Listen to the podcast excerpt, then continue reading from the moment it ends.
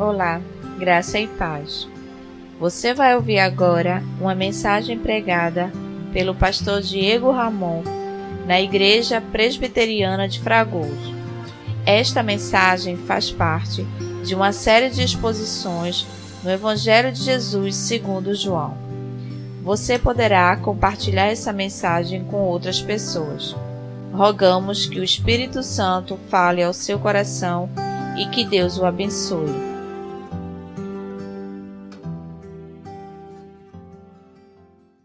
Meus irmãos, vamos abrir as nossas Bíblias no Evangelho de João, capítulo 16, a partir do verso 25. Nós vamos hoje, com a graça de Deus, encerrar o capítulo 16 e a partir da próxima semana entraremos no capítulo 17, meditando na oração sacerdotal de Jesus. Mas hoje são as palavras de despedida do Senhor aos seus discípulos que precede o Getsemane.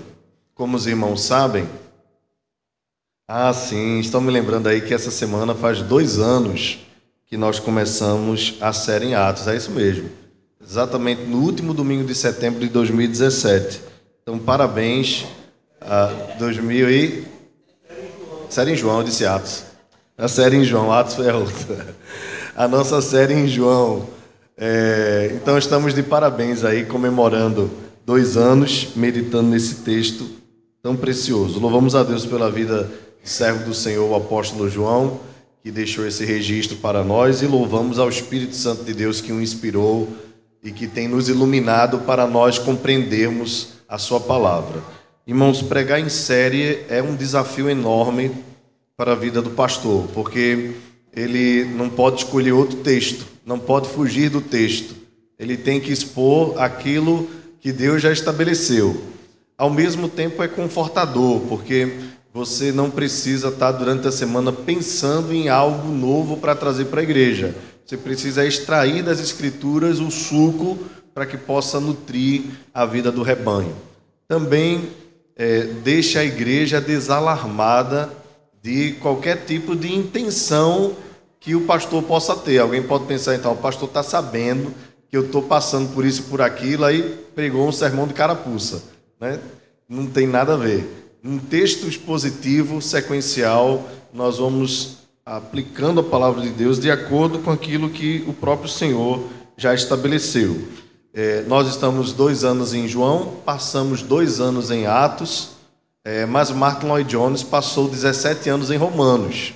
Né? Então, é, se for da vontade de Deus, nós podemos depois meditar em outro livro, quem sabe passar 17 anos estudando Romanos também, como Martin Lloyd Jones e a sua igreja. Pois bem, vamos ao texto, irmãos, para nós ganharmos tempo. Palavra do Senhor, Evangelho de João, capítulo 16, versos de 25 a 33. Diz assim a Escritura: Estas coisas vos tenho dito por meio de figuras. Vem a hora em que não vos falarei por meio de comparações, mas vos falarei claramente a respeito do Pai. Naquele dia pedireis em meu nome, e não vos digo que rogarei ao Pai por vós, porque o próprio Pai vos ama visto que me tendes amado e tendes crido que eu vim da parte dele. Vim do Pai e entrei no mundo, todavia deixo o mundo e vou para o Pai. Disseram seus discípulos: Agora que falas claramente e não empregas nenhuma figura. Agora vemos que sabes todas as coisas e não precisas de alguém, de que alguém te pergunte por isso cremos, de fato, que vieste de Deus. Respondeu-lhe Jesus: Credes agora? Eis que vem a hora e já é chegada em que sereis dispersos, cada um para sua casa, e me deixareis só. Contudo, não estou só, porque o Pai está comigo. Estas coisas vos tenho dito para que tenhais paz em mim. No mundo passais por aflições mas tende bom ânimo, eu venci o mundo. Amém. Vamos orar mais uma vez? Senhor querido, na tua presença com alegria, abrimos a tua santa palavra com reverência e com santo temor, porque cremos, Deus, que ela é alimento para a nossa alma. e que por meio dela tu irás edificar as nossas vidas nesta noite. Senhor, como nós precisamos de ti, como somos carentes das tuas misericórdias e da tua graça. Senhor, tu que entendes o nosso coração, compreendes o nosso interior, rogamos, escruta o nosso ser e aplica a tua palavra daquilo que nós necessitamos para a glória do teu nome. Que haja consolação também nesta noite, pois cremos, Deus, que precisamos do encorajamento do Teu Espírito Santo. Nós te rogamos isso, confiados em Jesus e pela Sua graça. Amém. Meus irmãos, essas palavras que precedem a ida de Jesus à crucificação, ao Getsemane, elas são palavras de grande encorajamento para a vida dos apóstolos. E encorajamento, irmãos, é a vitamina que nós mais precisamos receber do Senhor para continuarmos a caminhada cristã. É natural que na caminhada nós tenhamos momentos de tristeza, momentos de dificuldade, momentos de desânimo, por várias razões, vários motivos que podem nos levar ao cansaço espiritual. Quem nunca se sentiu assim? Quem nunca sentiu enfado? Quem nunca se sentiu fraco? Quem nunca passou por uh, situações que levaram a, quem sabe, até mesmo uh, estarem desanimados a caminhar na caminhada cristã. Sem desejo de ler a palavra, sem desejo de orar, sem desejo de ir à igreja, os louvores já não tocam o coração, parece que uh, as orações são lançadas ao vento, falta fervor, falta fé. Quem de nós nunca passou por isso? E o Senhor Jesus, sabendo que os discípulos poderiam, na sua ausência, sentirem tanto a sua falta, os encorajou nos dias que antecederam a sua morte e ressurreição, para que eles entendessem que o Espírito Santo, próprio Deus, estaria com eles, embora eles não o pudessem ver. Há algo interessante na caminhada cristã. E nós que somos da era pós-Cristo, já nascemos na fé sem enxergar Cristo fisicamente. Mas imagine a sensação dos discípulos que estiveram com ele durante três anos, comendo, bebendo, dormindo juntos, acordando juntos, vivendo experiências maravilhosas em todas as áreas e agora teriam a sua ausência física. Estes irmãos precisavam de grande conforto e de grande consolação. Se nós pensássemos assim, como a maioria de nós, eu creio que todos nós aqui nesta noite, é, nunca tivemos cegueira, né? todos nós enxergamos a vida toda. Então imagine se nós perdêssemos a visão agora, fisicamente, e tivéssemos que viver o resto dos nossos dias sem poder enxergar. Isso seria para nós terrível, mas um cego de nascença, embora sofra pela sua cegueira, ele não vai sentir tanta falta porque ele não teve a visão. Então, o que ele conseguir enxergar para ele é lucro. Bem, trazendo isso a uma aplicação espiritual, nós poderíamos pensar que os discípulos iriam sofrer um grande baque com a ausência de Jesus, em não terem mais com eles, caminhando no dia a dia e vivendo a experiência da vida no cotidiano. Nós, então, segundo o próprio Cristo, somos mais bem-aventurados do que eles, porque nós não o vimos e cremos. Nesse sentido, para nós será um grande gozo, uma grande alegria quando nós chegarmos à cidade que Ele tem preparado para nós e vamos podê-lo uh, ver face a face, tocar nele, vamos poder abraçá-lo. Então, para nós será um motivo de grande júbilo. Mas precisamos, irmãos, tanto como os apóstolos, do mesmo encorajamento. E eu uso essa palavra porque nesse capítulo 16 em especial é o capítulo em que Jesus abre as cortinas espirituais para que os discípulos pudessem conhecer de maneira mais profunda a pessoa e a obra do Espírito Santo. O Espírito Santo é aquele que vai caminhar com a igreja e que caminha com a igreja, não que Cristo esteja ausente, ele continua presente, o Pai continua presente, mas nós poderíamos dizer que essa é a era em que a capacitação do Espírito sobre a igreja levaria a igreja a uma intimidade maior com o Espírito Santo. Portanto, nós não adoramos a, a um Deus que é uma só pessoa. Nós adoramos ao Deus que é Pai, Filho e Espírito Santo. Então, o culto cristão, a vida cristã, é dedicada às três pessoas que são um só Deus, o Deus triuno a quem nós cremos. Nessas últimas palavras de Jesus, depois que ele fala bastante do Espírito Santo, agora Jesus retoma um assunto que ele tratou durante toda a narrativa do Evangelho de João, que é o Pai. E eu não sei se você viu um videozinho que colocaram uns, uns meses atrás de um pastor nesse estilo coaching, daqueles motivadores, tal, não sei o quê. E ele diz assim: que o, você é o centro de Jesus, né? Aí depois fizeram uma montagem com o pastor Augusto Nicodemos, dizendo assim: não, meu irmão, você não é o centro de Jesus. O centro de Jesus é o Pai. De fato, se nós observarmos toda a narrativa do Evangelho de João, nós vamos perceber claramente que todo o foco da vida de Jesus foi glorificar ao Pai. Foi fazer com que os discípulos compreendessem que a, o melhor propósito da vida, o melhor sentido da vida, o único sentido da vida, é viver uma vida para a glória de Deus, o Pai. Jesus mesmo não chamou glória para si, embora ele, se, ele fosse glorioso, mas ele dava toda a glória ao Pai. E ele diz: Eu, eu Voltarei para o Pai, mas não vos deixarei órfãos. Deixarei convosco o Espírito Santo. E diz: Ele me glorificará. Então veja: o Filho glorifica ao Pai e o Espírito glorifica ao Filho. Então a glória da Trindade está entrelaçada entre o Pai, o Filho e o Espírito Santo.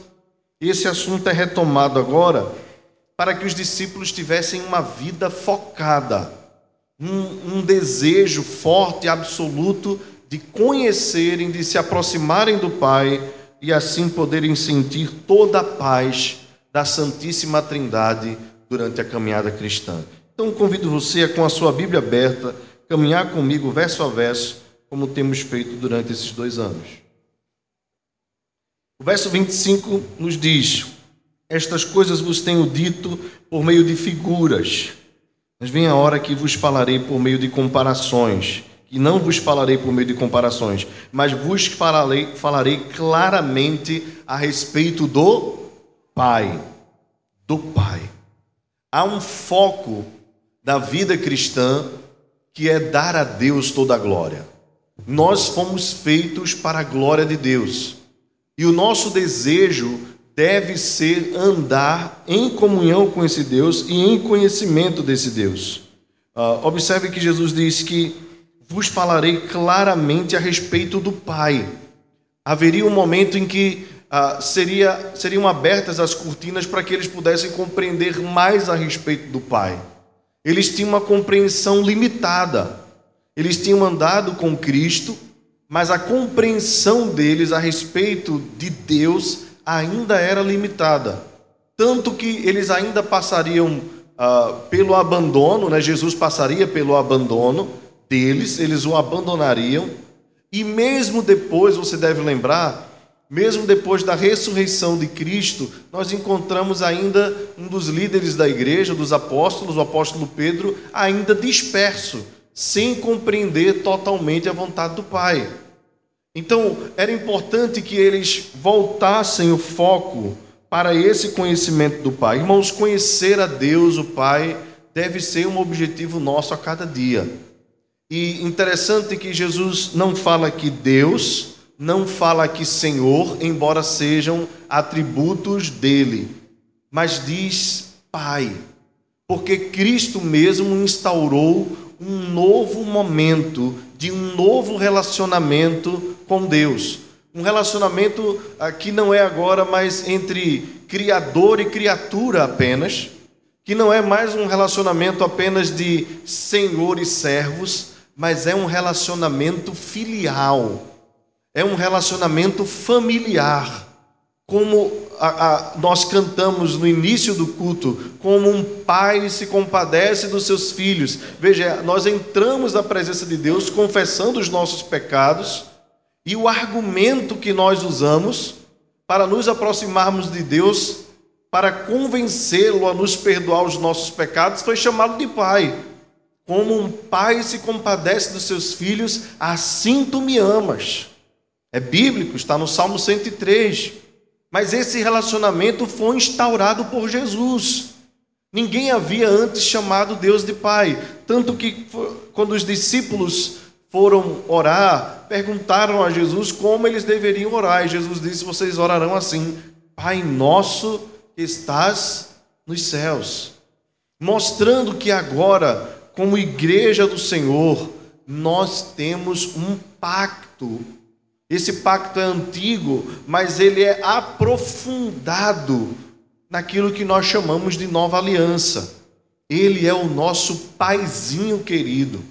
Interessante que o, o, apóstolo Paulo vai dizer que foi o Espírito Santo que nos abriu o coração para que nós pudéssemos chamar Deus de Pai.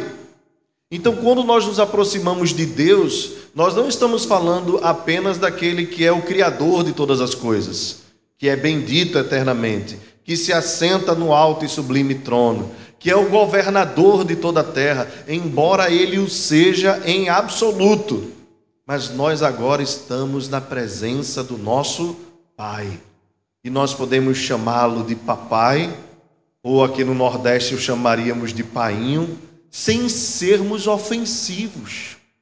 Pelo contrário, com ousadia, entrando na presença dele, chamando-o de pai. E meus irmãos, se tem um prazer que um pai pode ter, é ouvir a voz do seu filho chamando. Quando o seu filho quer estar mais perto dele, quando o seu filho quer conhecê-lo melhor, para que tenha a oportunidade de caminhar nos caminhos do Pai. Isso eu estou falando num aspecto humano mais ainda precioso é quando nós chamamos Deus de Pai. O coração de Deus se comove ao ouvir a voz dos seus filhos chamando-os de Pai, chamando-o de Pai, buscando conhecê-lo, estar perto dele, ter intimidade com ele. É por isso que o encorajamento de Jesus para os discípulos antes da sua partida é: vocês vão conhecer mais claramente, porque eu vou abrir para vocês, vocês vão conhecer mais a respeito do Pai. Essa também, irmãos, é a nossa luta e deve ser a nossa luta a cada dia. Conhecermos cada vez mais o nosso Senhor. Quanto mais nós conhecermos a Deus, mais felizes nós seremos, mais encorajados nós seremos. Eu sei que há muitos conhecimentos neste mundo e que as portas do conhecimento estão abertas a nós. Pela internet agora nós podemos ter acesso a todo tipo de informação, desde como fazer um cuscuz ou até como fazer uma astronave. Nós podemos conhecer de tudo pela internet. As portas estão abertas a nós. Até mesmo os mais idosos estão agora com uma habilidade enorme com os smartphones e, e tantos outros outras condições que estão sendo colocadas, mas de todos os conhecimentos que nós podemos ter neste mundo, nenhum deles é mais precioso do que o conhecimento do Pai. E isso é para os que o temem, aos quais ele dará a conhecer a sua aliança. Eu lembro antigamente quando nós e eu peguei esse tempinho no final, né? Porque eu sou de Teletubbies para cá, né? É, mas eu lembro que quando a gente precisava conhecer alguma coisa a mais nos estudos, a gente precisava ir para as bibliotecas, né? Lembram disso? As bibliotecas lá no centro do Recife. E a gente se reunia para fazer trabalho nas bibliotecas. Que coisa, né? Aí depois veio num CD a enciclopédia Barça, não sei se tem ainda. Barça. Aí você botava lá um CD-ROM no seu computador, passava meia hora para abrir depois o negócio travava lá no meio do seu trabalho, você perdia tudo. Hoje em dia a gente tem acesso ao conhecimento assim de forma rápida. E o que nós queremos está em nossas mãos, seja ah, comprarmos uma casa, um carro, ou até mesmo um lanche, tudo está em nossas mãos. A gente troca, a gente vende, a gente tem tudo muito rápido. E porque a gente tem muito rápido e descarta muito rápido, talvez nós tenhamos inserido isso também na nossa espiritualidade. Nós temos um tipo de espiritualidade também muito rápida, às vezes muito pueril, muito fraca. Nós vamos a Deus apenas quando nós precisamos de alguma coisa. E na verdade não é esse tipo de relacionamento que nenhum pai se alegra em ter com seu filho, pois a alegria do pai é ver o filho querendo estar perto dele e não apenas o filho querendo lhe pedir alguma coisa. Embora ele tenha prazer em nos conceder bênçãos, a alegria maior do nosso Senhor é quando ele percebe que nós entendemos que a maior bênção que nós temos é a de estar na presença dele. Meus irmãos, que o Senhor nos encoraje com esta palavra. De todos os conhecimentos que eu e você precisamos ter, o conhecimento e a intimidade com Deus é um tesouro que ele reservou apenas para os filhos. Se você é filho de Deus, desfrute dessa bênção com toda a sua força, com todo o seu ser. Não despreze isso, pois o pacto pelo qual você adquiriu esta bênção, este direito, foi um pacto feito de sangue pelo nosso Senhor. Ele derramou a sua vida. Por isso, o autor aos Hebreus diz que ele rasgou o véu para que nós pudéssemos ter acesso à presença do Pai. E hoje, como você tem investido o seu tempo? O que é que você tem assistido no seu smartphone? O que é que você tem, onde você tem investido uh, o tempo que você tem, as suas forças, as suas energias? Jesus disse para os seus discípulos que eles precisavam conhecer e estar mais próximos do Pai. Meus irmãos, os dias estão cada vez mais difíceis. E assim como os apóstolos passaram por situações terríveis em suas próprias vidas, de perseguição e até mesmo de abandono, que é o que nós vamos ver um pouco mais à frente. Nós estamos vivendo dias também em que somos assediados o tempo todo. E, e como nós cantamos também no início, no início do culto, frieza e escuridão procuram nos cegar. Nós precisamos responder como respondemos também na canção, mas eu não vou desistir. Ajuda-me, Senhor, eu quero permanecer contigo até o fim. Veja que o que nós cantamos aqui no início do culto foi uma verdadeira profissão de fé e uma declaração ao Senhor de que, apesar das lutas e dificuldades, nós vamos permanecer fiéis. Nada poderá nos separar do seu amor.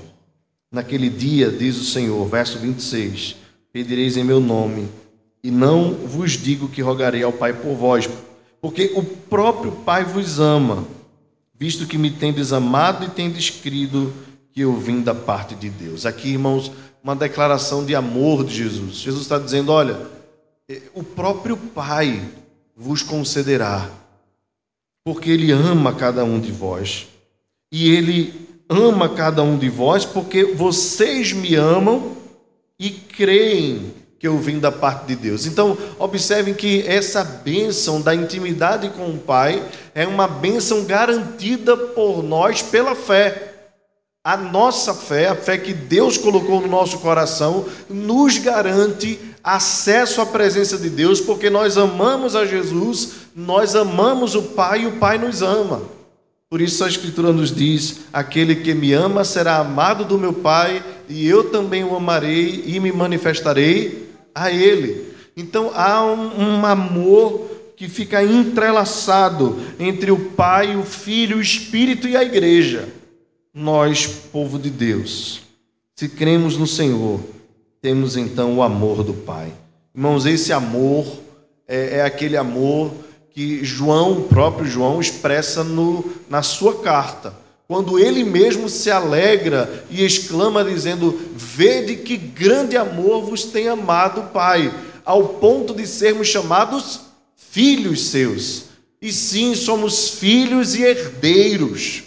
Observe, irmãos, que o, o, amor de Deus é expresso de várias formas, mas a forma mais maravilhosa do amor de Deus é de ter nos tornado filhos. O fato de sermos filhos de Deus é a maior expressão de amor que há no mundo, porque outrora éramos inimigos de Deus, nós odiávamos a Deus. Deus nos amou quando nós o desprezávamos. E estando nós mortos em nossos delitos e pecados, Ele veio ao nosso encontro quando nós estávamos com ódio no coração contra Ele, quando nós o rejeitávamos, o desprezávamos. Ele nos amou enquanto nós estávamos sujos no lamaçal do pecado. E nos amou nos adotando, que é uma das doutrinas mais maravilhosas que nós temos nas Escrituras fomos adotados por Deus quando nós éramos ainda fracos, deficientes, quando nós estávamos mortos. Quem adota um filho assim? Deus. Estando nós mortos em nossos delitos e pecados, Ele nos amou de tal maneira que nos tornou filhos e herdeiros. Nós somos co-herdeiros com Cristo, irmãos. Nós que éramos nada, nós que não tínhamos nada. O que, é que nós temos para oferecer a Deus? Tudo que nós temos é dele. Mas ele não apenas nos amou, mas nos tornou filhos e nos deu parte da herança do seu filho perfeito, Jesus. Jesus que foi perfeito e é dono de todas as coisas, porque a Escritura diz: porque dele, por ele, para ele são todas as coisas. Deus repartiu a herança de Cristo conosco. Nós somos agora ah, propriedades de Deus, mas também proprietários desta terra. A Bíblia diz, inclusive, que nós reinaremos com Ele e julgaremos as nações. Você já imaginou um crente que não teve nada nesta vida, que não teve condições de ter nenhuma posse, talvez não tenha conquistado nem a sua casa própria, nem o seu terreno, talvez ele vai uh, uh, terminar os seus dias uh, semelhante a como começou, praticamente nu, sem nada, nada, nada, ele morre na ressurreição. Quando o Senhor restaurar todas as coisas, ele vai reinar em tronos com o próprio Cristo Jesus. Que glória é essa, irmãos? Que graça é essa? Vede como é grande o amor de Deus. Por isso, irmãos, o nosso coração não está neste mundo. E é por isso que o mundo não nos entende. E não entende o motivo de nós perseverarmos, continuarmos firmes, de nós não abandonarmos esse Senhor, nem mesmo quando nós perdemos tudo, como Jó. É porque nós temos uma visão que não é deste mundo, nós cremos num reino que não é deste mundo e numa vida que não é esta, é uma vida eterna. Jesus então continua dizendo: Vim do Pai e entrei no mundo, todavia deixo o mundo e vou para o Pai. Os seus discípulos então disseram: Agora que falas claramente e não empregas nenhuma figura. Agora vemos que sabes todas as coisas e não precisas de que te pergunte. Por isso cremos de fato, por isso cremos que de fato vieste de Deus. Vejam, irmãos, nós estamos no capítulo 16. Lembrem que eu falei semana passada que é muito fácil criticar a história depois que ela passa, né? Nós temos uma visão mais ampla, mais plena das coisas. Mas imaginem comigo aqui, nós estamos no capítulo 16, Jesus fez sete milagres é, extraordinários, vocês lembram bem de todos eles. Transformação de água em vinho, a cura de um cego, uh, Jesus multiplicou pães e peixes, Jesus, por fim, ressuscitou um morto que fedia quatro dias. Jesus trouxe palavras de vida e poder, libertou pessoas que estavam cativas de demônios. Jesus fez tudo para que os discípulos compreendessem, crescem que Ele é o Senhor. Falou palavras de amor, mostrou misericórdia, sabedoria, conhecimento, revelou a eles um monte de coisas extraordinárias e maravilhosas que eles não conseguiriam compreender sozinhos. Agora os discípulos dizem: Agora vemos que sabes todas as coisas. Interessante que a fé ela é de um crescimento paulatino.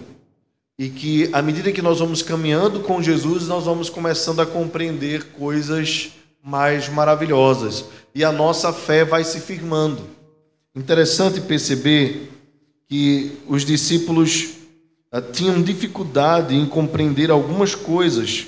Observe que as figuras que Jesus trazia, é, eles diziam assim: é como se fossem fruto de perguntas. Agora não, agora tu falastes.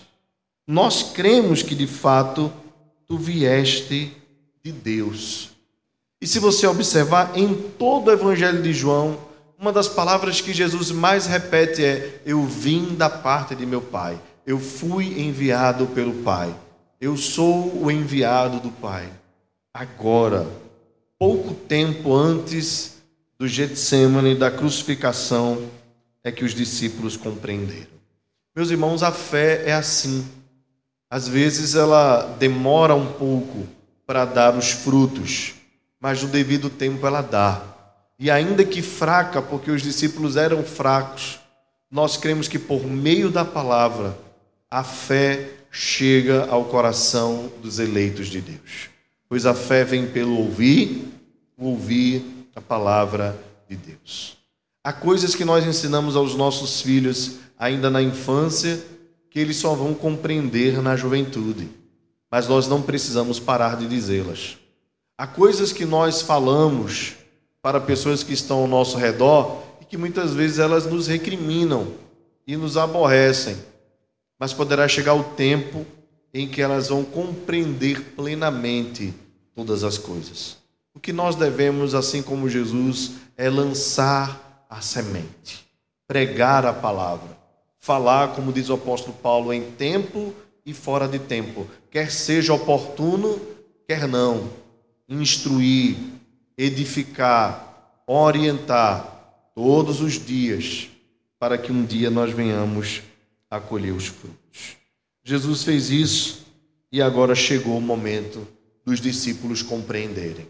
E é claro que essa compreensão, ela foi uma compreensão intelectual, mesmo assim, ela ainda foi uma compreensão fraca. Observe comigo o texto mais à frente, no verso 31, Jesus diz: Credes agora, eis que vem a hora, e já é chegada, em que sereis, sereis, sereis dispersos, cada um para sua casa, e me deixareis só. Contudo, não estou só, porque o Pai está comigo. Vejam, irmãos, mesmo compreendendo a respeito do Pai, mesmo tendo a certeza que Jesus é o enviado de Deus, Jesus afirmou para eles: vocês estão crendo agora, mas vocês ainda vão passar por uma situação em que vocês vão se acovardar. E a fé que vocês professam com os lábios não será praticada na vida. Aqui, irmãos, há algo importante para nós compreendermos. E por mais difícil que seja dizer isso, nós precisamos admitir. Ainda que nós creamos em Jesus, nenhum de nós está imune à queda. Nenhum de nós. Nenhum, absolutamente. Podemos ter uma compreensão e dizer assim: Eu tenho certeza que tu és o Filho de Deus. Eu tenho certeza que tu és um Pai de amor. Eu tenho certeza que tu és o Espírito da verdade. E termos uma fé consolidada em nossa mente, uma compreensão. Ah, razoável de quem é Deus e das coisas de Deus. Mas isso não nos deixará imunes à queda, à covardia e às vezes até ao abandono. Observe que os discípulos, Jesus mesmo profetizou para eles: Vem a hora e já é chegada, em que sereis dispersos, cada um para sua casa, e me deixareis só. Os discípulos abandonaram a Jesus. E Jesus afirmou isso exatamente depois que eles disseram crer. Isso é impressionante. Nos faz lembrar aquilo que aconteceu com o apóstolo Pedro. Quando todos discutiam a respeito de Jesus e Pedro diz: Tu és o Cristo, filho do Deus vivo. E Jesus disse: Bem-aventurado sois, Simão Barjonas, porque não foi a carne nem o sangue que tu revelaram, mas o Pai que está nos céus que tu revelou. Logo depois disso, onde Jesus afirma que seria morto, o apóstolo Pedro então diz: Senhor, não dize isto de tu mesmo. Tem misericórdia de ti. E Jesus então diz: Arreda Satanás, pois não cogitas das coisas de Deus e sim dos homens. Veja que a afirmação, a confissão de Pedro teve como evento subsequente a sua queda espiritual, de tentar livrar Jesus. O Pedro que foi a, a quem foi revelado pelo Pai e não foi coisa humana, foi coisa espiritual, logo depois deu brecha ao diabo, para com seus lábios ser usado pelo diabo para tentar inibir o plano de Cristo de morrer na cruz por nós. Observe então, irmãos, que nós, a vida cristã, nós estamos entre dois lados o tempo todo. É por isso que nós não podemos, irmãos, andar distraídos. É por isso que na vida cristã nós não podemos dar bobeira, não podemos ficar voando, abrindo brechas e permitindo determinadas coisas nas nossas vidas, que às vezes a gente acha que é besteira, que às vezes a gente acha que é coisa pouca, que às vezes a gente acha que é direito nosso, para a gente dar uma relaxada. Às vezes a gente ah, ah, começa a negociar determinados valores e assim então nós vamos nos permitindo andarmos neste mundo de maneira distraída. É um perigo. É um perigo porque nós temos um inimigo que anda ao derredor como um leão que ruge. Dá para vacilar diante de um leão? É claro que não. Ele está o tempo todo atento a nós, querendo apenas espaços.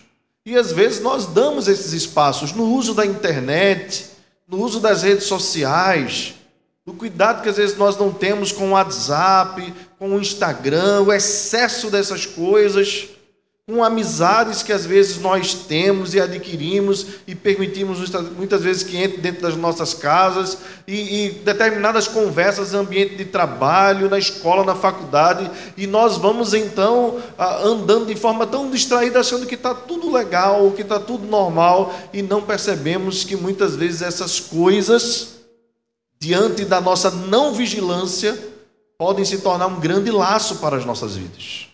Precisamos estar atentos. Não estamos num parque de diversões. Estamos num campo de batalha. E é uma batalha pela nossa integridade, pela glória de Deus, pelo bem da igreja de Deus, pelo crescimento do evangelho no mundo, para que nós possamos ser sal desta terra e luz deste mundo. Nós precisamos estar atentos. Não podemos vacilar. São os pequenos vacilos que levam a grandes quedas são as pequenas, das pequenas brechas que se abrem grandes crateras. Veja, os discípulos estavam afirmando que agora tu falas claramente, nós estamos entendendo tudo. Nós então cremos que de fato vieste de Deus. Logo depois disso, Jesus já os prepara, dizendo: Ah, vocês creem agora? Então se preparem, porque vocês serão dispersos, vocês me deixarão só. O Deus que vocês dizem que amam, vocês vão abandonar. Se assemelha também ao texto que nós lemos, Josué capítulo 24, nós lemos hoje. Josué diz assim: Vocês vão escolher a quem vocês vão servir, se aos deuses a quem serviram os vossos pais, ou se vocês vão servir ao Senhor. Então Josué afirma e declarando a sua decisão: Eu e a minha casa serviremos ao Senhor. O povo responde: Longe de nós o abandonarmos o Senhor para servirmos outros deuses. Longe de nós, Josué. Foi Deus quem nos tirou da terra do Egito, da casa da servidão. Foi Ele quem fez coisas grandes e terríveis que os nossos olhos têm visto. Foi Deus quem fez tudo isso por nós. Como nós abandonaremos ao Senhor? Josué capítulo 24. Se você for olhar na sua Bíblia, Juízes capítulo 1 para o capítulo 2, depois da morte de Josué, a Bíblia diz: veio uma geração que não conheceu ao Senhor. E aí começa a saga do livro dos juízes. Talvez o tema central é: cada um fazia de acordo com o seu próprio coração. E aí nós vemos todo tipo de atrocidade acontecendo no livro de juízes. Ou seja, irmãos, nós estamos entre a confissão de fé fervorosa e entre o abandono o tempo todo. Você não pense que para você chegar ao abandono vai demorar muito tempo. Não pense isso não. Não pense isso. A vida cristã é muito dinâmica. Satanás é muito astuto. E o nosso coração é enganoso, terrivelmente corrupto, mais do que todas as coisas. A gente começa com uma besteirinha, depois a gente está numa vida mundana, promíscua, totalmente distante de Deus. São muitos que estão nesses caminhos, são muitos, infelizmente. Então, cuidado com essa história de estar tá tudo sob controle. Passa a semana toda não lê a Bíblia, mas está tudo sob controle. Passa a semana não fala com Deus, está tudo sob controle. Tem tempo para fazer tudo o que gosta, menos para estar tá na presença de Deus, mas acha que está tudo sob controle porque não cometeu este nem aquele pecado feito fulano. Coloca o padrão de santidade pessoas e esquece que o nosso próprio Senhor Jesus caminhou nesta terra todos os dias orando na presença do Pai. Todos os dias. Jesus não vacilou, não abriu brecha. Às vezes os discípulos iam procurá-lo, ele estava na presença do Pai se distanciava dos discípulos, ia para a presença do Pai, chamava os discípulos para ir para a presença do Pai. Todos os dias, leia o Evangelho de Lucas e você vai perceber que ele é um, um verdadeiro, uma verdadeira narrativa de oração de Jesus. Jesus estava orando o tempo todo. Aí eu e você, dois mil anos depois, pecadores corrompidos, terríveis, achamos que podemos passar tempo sem orar. E não percebemos o grande abismo que está diante de nós. Reclamamos de falta de tempo, Reclamamos da correria do dia a dia, mas a verdade, a verdade é que o nosso coração muitas vezes está distante de Deus. E quem sabe precisamos de uma real conversão. Repensarmos as nossas vidas. Onde está o nosso amor? O que é de fato que nós amamos? Seus olhos brilham pelo que você ama.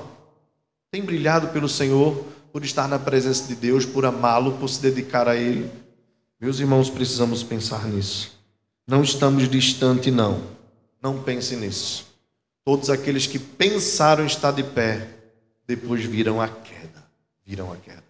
Por isso a Bíblia diz: aquele, pois, que pensa estar de pé, veja, cuide, para que não caia.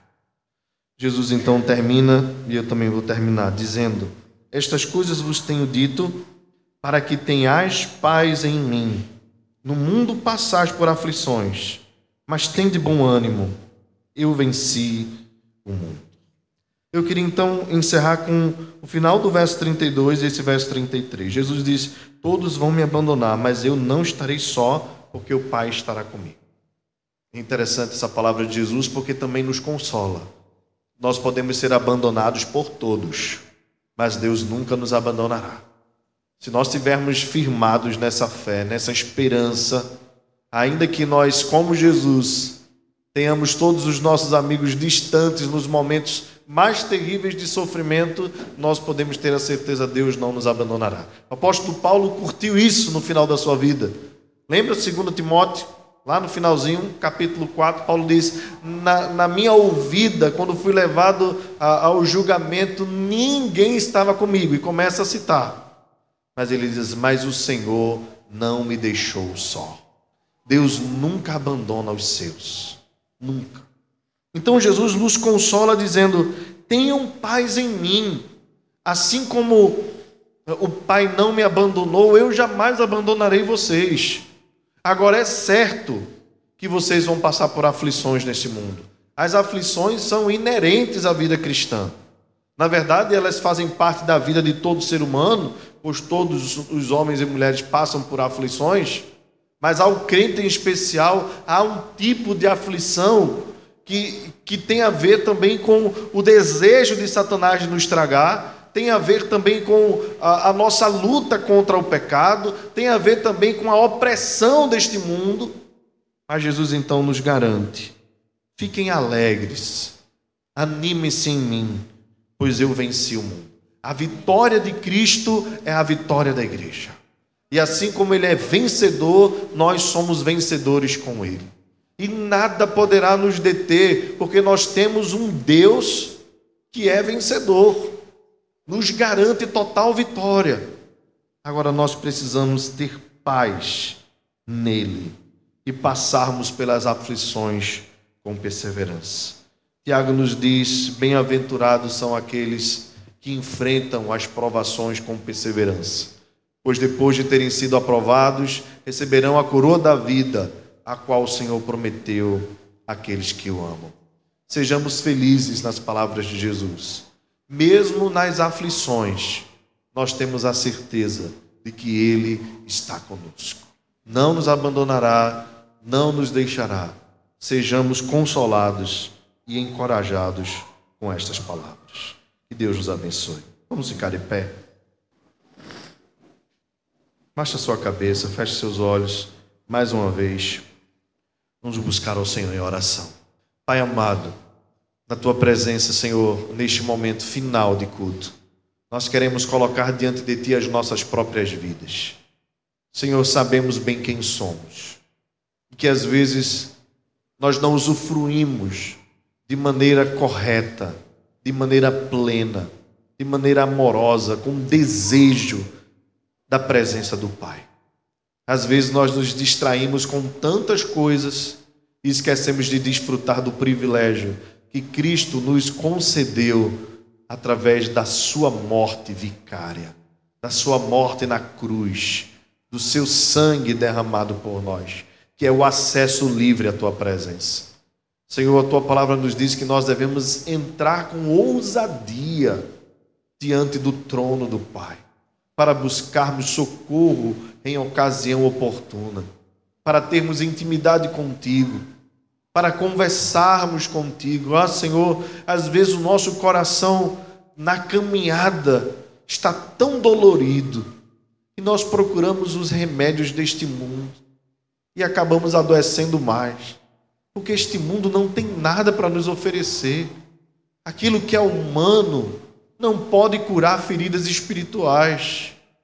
Senhor, nos perdoa, porque às vezes nós recorremos aos amigos e esquecemos que tu és o amigo fiel. Às vezes nós compartilhamos até mesmo com os ímpios, mas não abrimos o nosso coração para o Senhor. Deus tem misericórdia de nós. Somos teus filhos e como filhos, queremos nos curvar à tua paternidade. Queremos encontrar em ti, Senhor, alento e paz. Tu és o Deus de toda paz. Tu és o Deus de toda consolação. Nos perdoa porque muitas vezes fugimos da tua presença. Ah, Senhor, nosso coração, tem misericórdia dele. Tem misericórdia de nós. Deus amado, queremos te agradecer porque tu tens aberto a nossa mente para nós podermos te conhecer mais. Queremos te pedir, Senhor, que esse conhecimento ele venha se tornar prática no nosso dia a dia. Deus, temos visto tantas pessoas atrás de congressos, de conferências, querendo discutir tantas coisas que são às vezes não palpáveis, às vezes não querem te conhecer através de uma simples leitura devocional, ter intimidade contigo. Querem discutir o sexo dos anjos, mas não querem compartilhar o próprio coração. E acabam vivendo, Senhor, uma espiritualidade pueril, fraca, medíocre. Deus bendito, dá-nos mais sede da tua presença. Perdoa-nos por não te procurarmos como deveríamos te procurar. O Senhor não é um pai rancoroso que não nos recebe quando nós falhamos. Tu não és um Deus que coloca barreiras, muito pelo contrário, toda barreira de separação foi derrubada. Os teus braços estão abertos. A verdade é que tu vens ao nosso encontro como estás vindo hoje, neste momento. Através da tua palavra, o Senhor está nos dizendo que os teus braços estão abertos, os teus braços de amor, para termos intimidade contigo. Deus, agora o que nós te pedimos é que tu nos ajude para que durante essa semana nós desfrutemos disso. Nós não queremos sair daqui como entramos. Não adianta sermos só ouvintes da tua palavra. Que nós saiamos daqui não apenas sabendo que os teus braços estão abertos, mas que nós saiamos daqui decididos em desfrutar dos teus braços de amor. Ó Deus, e ainda que venham as aflições, sustenta-nos, Senhor, pois tu és a nossa segurança. Tu és o nosso castelo forte. Não nos deixa, Senhor. Obrigado porque o teu filho é vencedor. E assim como ele venceu as aflições, nós venceremos também. Assim como ele venceu a morte, nós venceremos também. Pois somos mais do que vencedores por meio daquele que nos amou, Jesus Cristo, nosso Senhor. Dá-nos, Deus, a graça de, durante toda esta semana, termos uma vida de intimidade contigo. Que não descansemos enquanto não lermos a tua palavra, orarmos e orarmos e buscarmos a tua presença. Que nós saiamos daqui decididos para a glória do teu nome. Dá-nos uma semana abençoada, Senhor. Tem misericórdia dos irmãos que estão enfermos. Sei com o teu servo Bira Sei com a tua serva Janaína. Deus, sei com a tua serva missionária Esther, cirurgia que precisará fazer. Deus, todos eles estão nas tuas mãos. Cuida de cada um com a tua mão protetora, pois tu és um pai de amor. Abençoa todos os enfermos. Abençoa os irmãos que estão enfermos espiritualmente, cansados. Deus alcança o coração de todos eles. A graça do Senhor Jesus, o amor de Deus o Pai e a comunhão do Espírito Santo seja sobre nós e conosco permaneça, agora e para todos sempre. Amém. Você acabou de ouvir uma mensagem pregada pelo pastor Diego Ramon na Igreja Presbiteriana de Fragoso. Compartilhe esta palavra com mais alguém. Deus te abençoe e até a próxima.